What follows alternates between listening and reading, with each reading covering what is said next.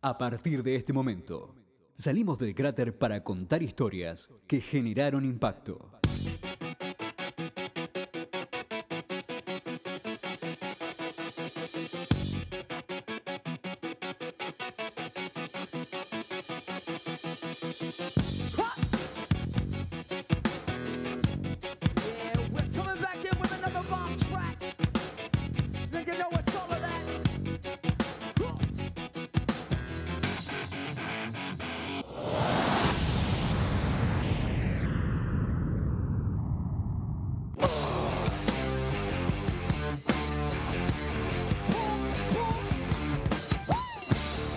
Bienvenidos a Impacto, una pequeña biblioteca de audios que pretende contar aquellas historias que desde nuestro punto de vista tuvieron cierta relevancia social.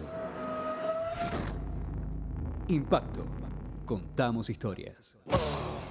Hoy en el capítulo quinto vamos a hacer una edición especial para hablar de lo que no podemos dejar de hablar, el COVID-19, también conocido como coronavirus. El virus que está afectando al mundo, ya declarado pandemia, y que está complicando no solo la salud de las personas, sino que también modificó los estilos de vida de millones de ellas, con la activación de un aislamiento social global y destruyendo todas las escalas de las distintas economías del mundo. Hoy en Impacto, especial de tiempos de pandemia. Finalmente, la Organización Mundial de la Salud declaró la propagación del nuevo coronavirus como una pandemia. Esto después de que el número de casos afectados fuera de China se haya multiplicado por 13 en dos semanas y en ese periodo los países afectados se hayan triplicado. Así lo anunció el director general de la OMS, Tedros Adhanom, en Ginebra. La OMS ha denunciado también niveles alarmantes de propagación e inacción en todo el mundo y ha declarado que esta pandemia no es solo una crisis de salud pública, sino que afecta a todos los sectores.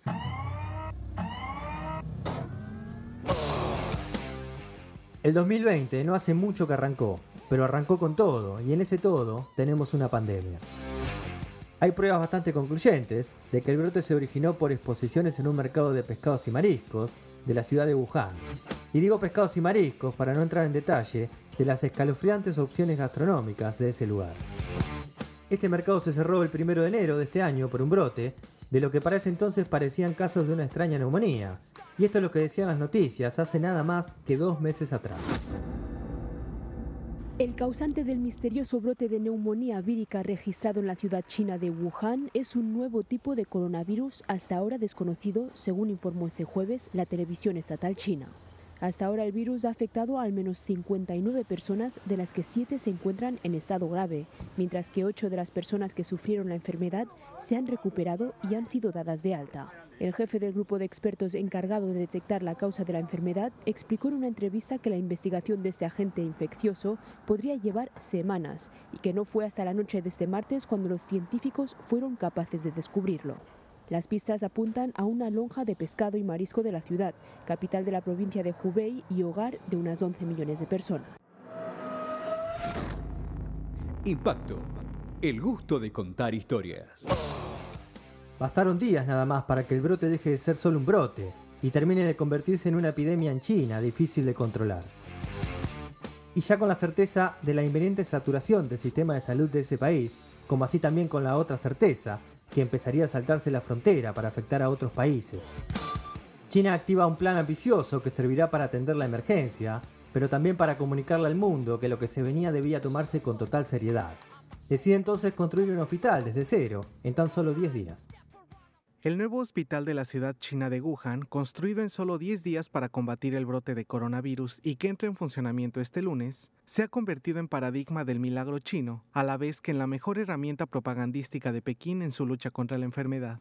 El centro hospitalario, con capacidad de 1.000 camas, estará operado por 1.400 médicos militares, 950 de ellos procedentes de hospitales del Ejército de Liberación Popular y los 450 restantes de universidades de las distintas ramas de las Fuerzas Armadas. Con él, se espera descongestionar otros hospitales en la lucha contra el coronavirus, que ha dejado al menos 361 muertos y más de 17.000 infectados diagnosticados en China hasta el momento. Como era de esperarse en este mundo globalizado, el virus cruzó las fronteras. No tardó mucho en llegar a Europa y si pensamos la zona como lo que es, un paseo turístico por donde camina mucha gente, podemos tomar dimensión de lo propicio del escenario para que la epidemia se expanda. Hay que respetar la cuarentena de manera estricta. Este es el consejo de las autoridades chinas, escandalizadas con el aumento de contagios y de muertes en Europa y especialmente en Italia. El país transalpino ya ha superado al gigante asiático en número de fallecidos por el COVID-19. Italia cuenta con más de 3.400 muertos y las cifras no dejan de aumentar. Profesionales sanitarios de China urgen a mostrar firmeza con las medidas adoptadas para tratar de contener el avance del virus. He descubierto muchos de los problemas existentes en el confinamiento dispuesto en las ciudades. Hemos estado en Padua y veo que aquí en Milán, en la zona más afectada por el COVID-19, no hay medidas muy estrictas. El transporte público sigue en funcionamiento y los ciudadanos se mueven, organizan cenas y fiestas en los hoteles y además no llevan mascarilla. Mientras la enfermedad continúa con su imparable avance, los hospitales de Roma se encuentran inmersos en una carrera contra el tiempo para preparar camas adicionales de cuidados intensivos. Con el sistema de salud colapsado en toda Europa y con una situación fuera de control, sobre todo en Italia, que de a poco superó a China con la cantidad de infectados y muertes, los análisis más austeros respecto al Estado comienzan a reivindicar la importancia del mismo. Puntualmente haciendo hincapié en la importancia de la salud pública y gratuita. Tal es el caso de Macron, presidente de Francia y representante de la derecha, que termina siendo, para sorpresa de varios, contundente con el asunto. Ce que révèle d'ores et déjà cette pandémie, Lo que ha revelado esta pandemia es que la salud gratuita, sin condiciones de ingresos o profesión, en nuestro estado de bienestar, notre État-providence, ne sont pas des coûts no son costos o cargas, sino bienes preciosos, activos esenciales cuando golpea el destino. quand le destin frappe. Ce que révèle cette pandémie, Lo que revela esta pandemia es que estos bienes y servicios tienen que estar fuera de las leyes del mercado. en dehors des lois du marché.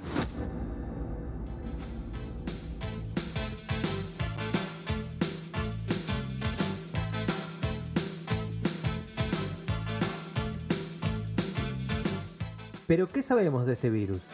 Sin entrar en mayores detalles biológicos, sino más bien prácticos, el doctor Miroli, en un excelente video que recomendamos lo busquen en la red y lo vean completo, entre otras cosas varias, nos explicaba lo siguiente. Estamos frente a un virus grandote. Grandote y pesadito. Es un virus de 200 nanómetros. Es medio grande. Tiene una serie de proteínas y proteínas con azúcar que lo hacen pesado. Cuando yo estornudo, cuando toso, largo gotitas de saliva. Cuando pronuncio, Germán, la V corta o la F, tengo que morder mi labio de abajo. Y si vos me estuvieras viendo con el sol acá tras luz y yo digo fuerza, volveré, verías un spray de gotitas de saliva que salen. Esas microgotas pueden volar hasta 12 metros. Si yo tuviese el virus del sarampión en la garganta, vuela hasta 10 metros porque es chiquito y liviano. Yo infectaría a las personas que están a 10 metros mía. Este virus al metro 20, metro 50 máximo se cayó. Si yo estuviese a 2 metros de personas infectadas, no usaría barbijo. El virus no tiene cómo llegarme por vía aérea porque es pesado y se cae. Esas mismas estructuras que tiene el virus que lo hacen pesado, también le dan una característica esta en contra. Resiste afuera un tiempito. Entonces una persona estornudó, el virus cayó un metro y medio, pero yo vengo dentro de tres días y toco ese pasamano. Podría estar vivo. Por eso la medida más importante es lavarse las manos antes de llevarla a la boca, a los ojos o a la nariz. Impacto. Contamos historias. ni algún cometa perdido. La historia es mucho más clara y tiene también sentido. La tierra se está quitando de encima al peor enemigo.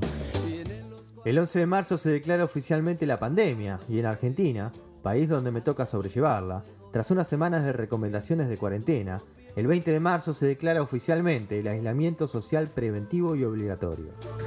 Se dice que fue uno de los países del occidente que más rápido reaccionó y apostó al modelo chino, que para estos días ya tenían resultados positivos con dicho aislamiento.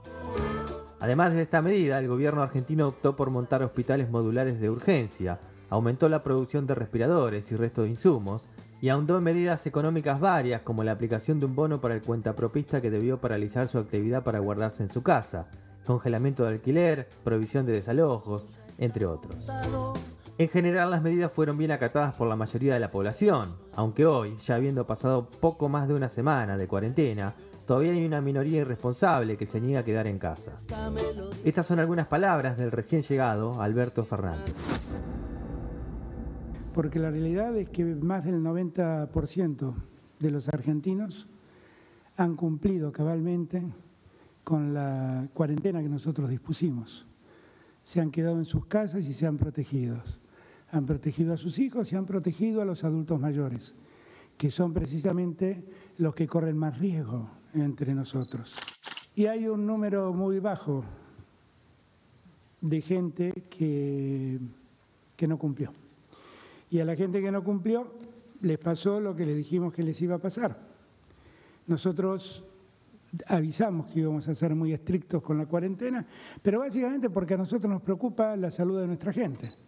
Esta es una pandemia que realmente es espeluznante ver la, velocidad que crece.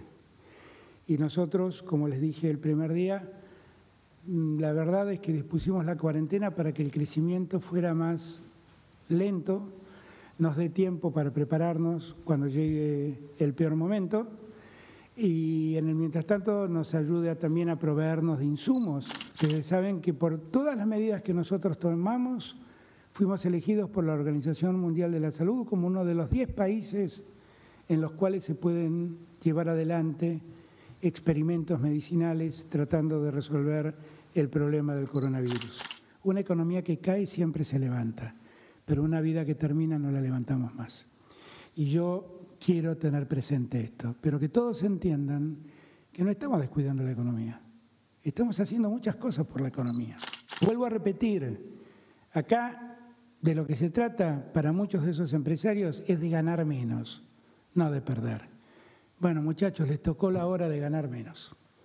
Y así lo voy a hacer respetar.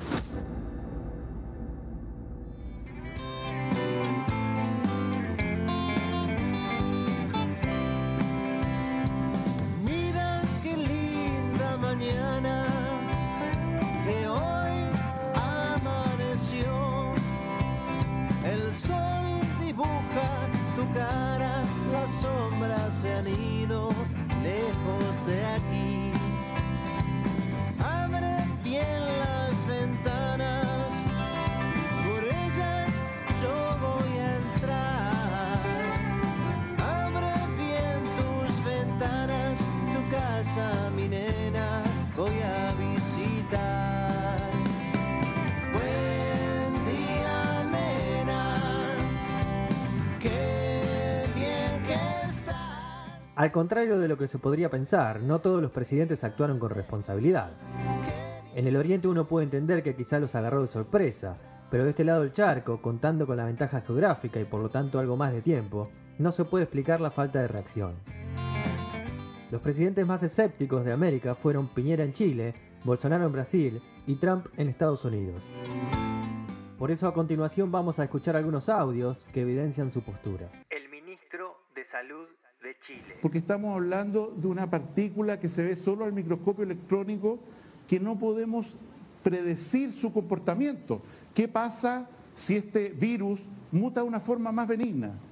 Y en realidad lo único que produce es un resfrío común, como la mayoría de los coronavirus antiguos, porque este es un nuevo coronavirus, produce, produce un resfrío común. ¿Qué pasa si el virus muta y se pone, perdón que use una palabra, buena persona? Es otro escenario, no tiene nada que ver con lo que estamos hablando ahora. Y se pone, perdón que use una palabra, buena persona. Bolsonaro, presidente de Brasil, en contra de varios gobernadores y de su propio ministro de Salud. El 80% del pueblo brasileño apoya la moción del aislamiento. Nossa vida tem que continuar. Os empregos devem ser mantidos. O sustento das famílias deve ser preservado devemos sim voltar à normalidade. Algumas poucas autoridades estaduais e municipais devem abandonar o conceito de terra arrasada. A intervenção do presidente Jair Bolsonaro e o conteúdo daquilo que ele disse ontem à noite foi absolutamente equivocado e em dissintonia, inclusive, com as orientações do próprio Ministério da Saúde do governo federal. Crítico y ahora en estado de alerta, ya que el 24 de marzo Estados Unidos superó a China e Italia y se convirtió en el país que más infectados tiene. I'm not going to do anything rash or hastily. I don't do that. But the country wants to get back to work. Our country was built to get back to work. We don't have the, a country where they say, hey, let's close it down for two years. We can't do that. Impacto. El gusto de contar historias.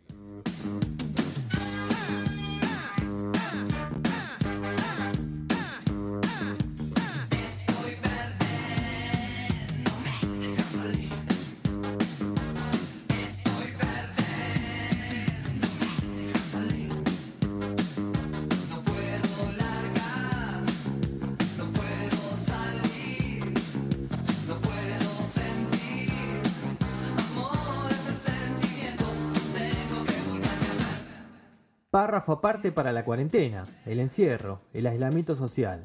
No estábamos preparados para lo que se vino, pero se vino y nos tocó afrontarlo.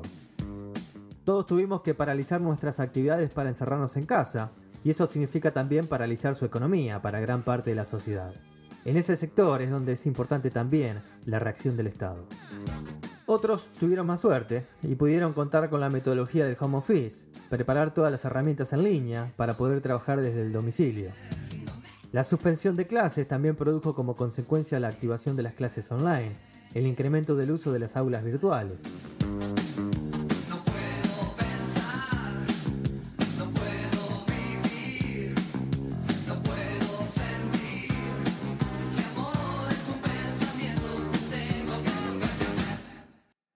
Todo este encierro, tanto sea para el hobby o para la jornada laboral, incrementó drásticamente el uso de Internet, llevando a los niveles más altos registrados de la historia al consumo de datos.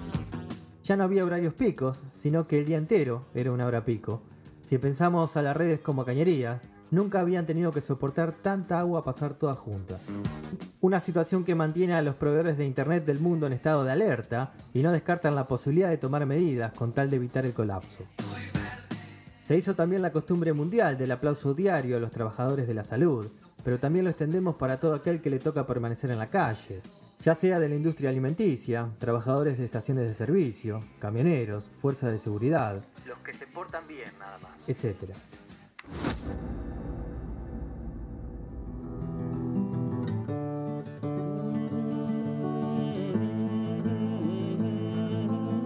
No puedo terminar este capítulo en este contexto sin los consejos de un médico, y tengo la suerte que mi médico de cabecera, mi hermano, Eduardo Correa, se sumó y me mandó un audio con recomendación.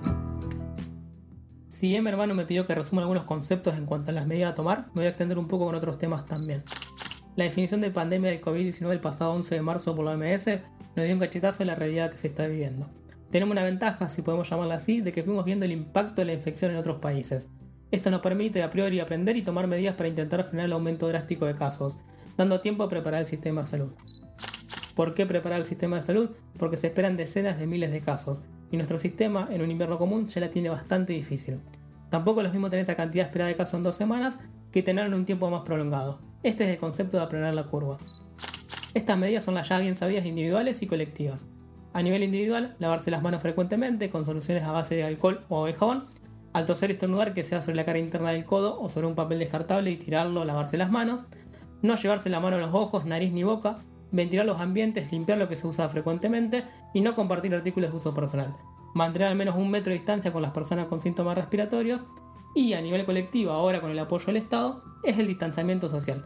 Disminuyendo el contacto, se disminuye el contagio. Muy importante es no saturar el sistema de salud.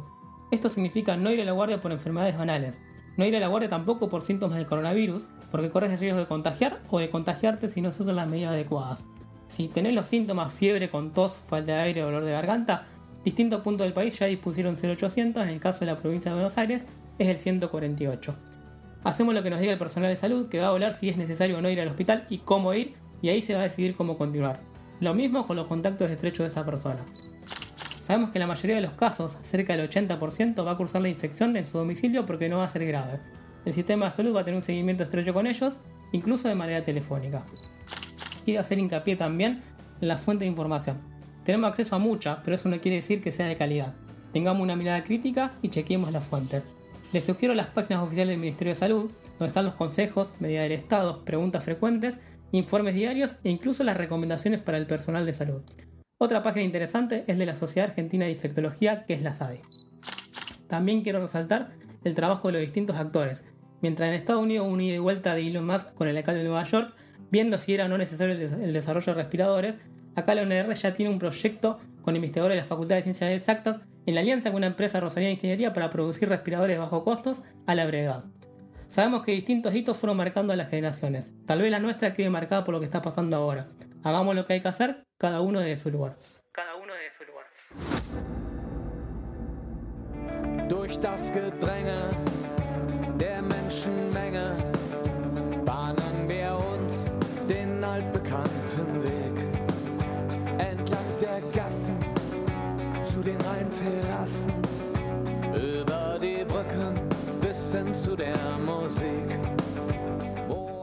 En tiempos como estos, de encierro, tenemos que evitar dejarnos llevar por el miedo, consumir información oficial, ser pacientes y darnos lugar a la reflexión.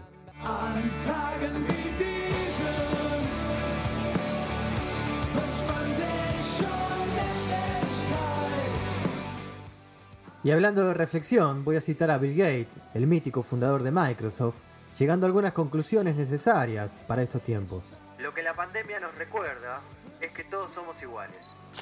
Todos estamos conectados. Algo que afecta a una persona tiene un efecto en otra. Cuán preciosa es nuestra salud y la brevedad de la vida. También nos muestra lo materialista que se ha vuelto nuestra sociedad. Lo importante que es nuestra vida familiar y cuánto la hemos descuidado. Que nuestra verdadera tarea no es nuestro trabajo. Que el poder del libre albedrío está en nuestras manos. Podemos ser pacientes o podemos entrar en pánico. Que esto puede ser un final o un nuevo comienzo.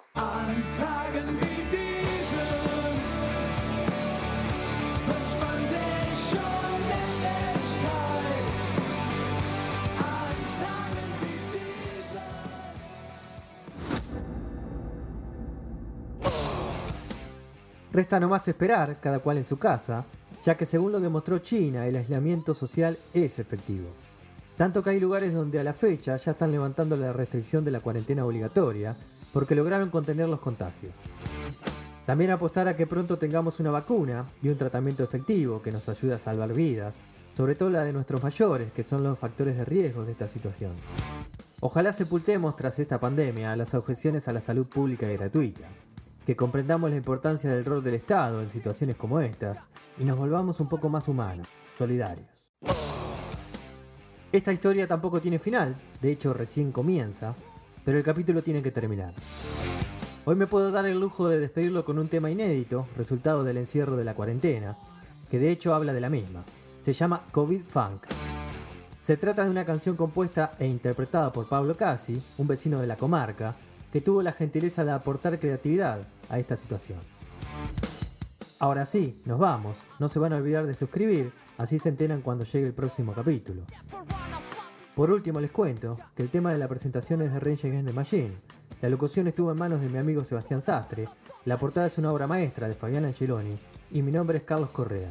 Esta vez le quiero mandar un saludo a Leo Sastre, que siempre nos escucha y se copa haciendo aportes para nuestros próximos trabajos. Ahora sí, nos vemos el próximo capítulo.